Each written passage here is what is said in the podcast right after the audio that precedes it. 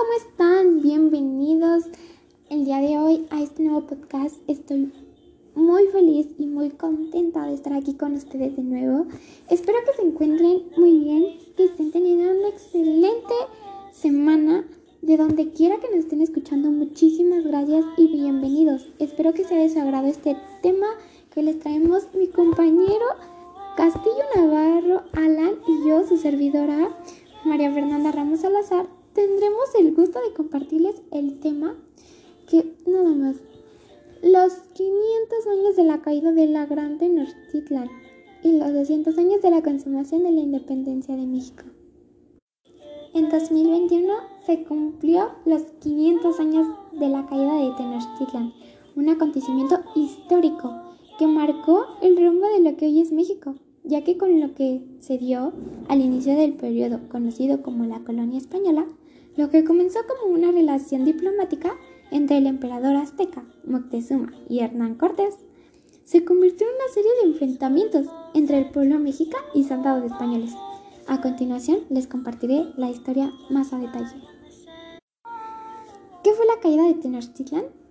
La caída de Tenochtitlan es un acontecimiento histórico que definió el rumbo de lo que hoy es México ya que el 13 de agosto de 1521 Cuauhtémoc se rindió ante el asedio de los conquistadores españoles al mando de Hernán Cortés. Así, la caída del imperio azteca marcó el inicio de la colonia española, la cual duraría alrededor de 300 años y trajo consigo la imposición de la cultura occidental entre las culturas mesoamericanas. ¿Qué provocó la caída de Tenochtitlan? Existen diferentes causas que provocaron la caída de Tenochtitlan, Hernán Cortés había desembarcado en Cozumel en 1519, recorriendo Yucatán y Veracruz antes de llegar a Tenochtitlan. En noviembre de 1519, Cortés fue recibido por Moctezuma, quien al creer que él era español, era Quetzalcoatl, le ofreció las mejores atenciones, oro y tributos, y a pesar de la desaprobación del pueblo mexicano, sin embargo, cuando Cortés se enteró de un supuesto ataque a sus soldados por parte de guerreros mexicas en Veracruz, tomaron preso a Moctezuma. Aunque este fue liberado después, este hecho creó un ambiente em, hostil entre ambas culturas. Posteriormente, partió hacia Zempoala para encontrarse con Pánfilo Narváez, dejando a Pedro Alvarado, quien durante su ausencia ordenó la matanza del Templo Mayor durante la fiesta del Renacimiento de Texcalipoca.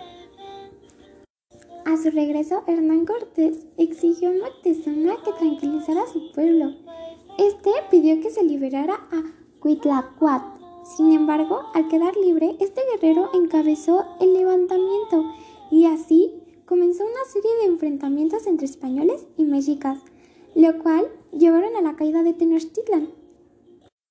Entre estos enfrentamientos se encuentra la Noche Triste, la derrota sufrida por los españoles y sus aliadas tlaxcaltecas por los mexicas. La noche del 30 de junio al 1 de julio de 1520, ideada por Cuitlacuat, hermano de Moctezuma, al morir Moctezuma, Cuitlacuat subió al poder, pero murió al poco tiempo a causa de la viruela por lo cual fue reemplazado por Cuauhtémoc. Sin embargo, el 13 de agosto de 1521, Cuauhtémoc fue capturado, lo cual significó la caída definitiva de Tenochtitlan en manos de los españoles. Como dato curioso, en el cruce de las calles Tenochtitlan y Constancia, en Tepito, se encuentra una placa en uno de los muros de la iglesia de la Concepción con la frase Tequipeuchan, aquí fue hecho el prisionero emperador. Cuauhtémoc, la tarde del 13 de agosto de 1521. ¿Qué consecuencia tuvo la caída de Tenochtitlan para los aztecas? La caída de Tenochtitlan tuvo consecuencias irreversibles sobre la cultura azteca. En primer lugar, la ciudad se vio gravemente afectada, ya que Cortés ordenó la destrucción del conducto de Chapultepec, que proveía agua a la ciudad. Por otro lado, los españoles trajeron el virus de la viruela a los mexicas, por lo que la enfermedad se expandió rápidamente.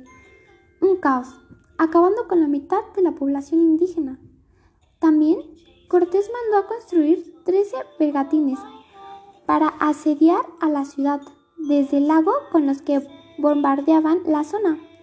Así, en medio del caos, debido al hambre y a la enfermedad, comenzó la etapa conocida como la colonia española.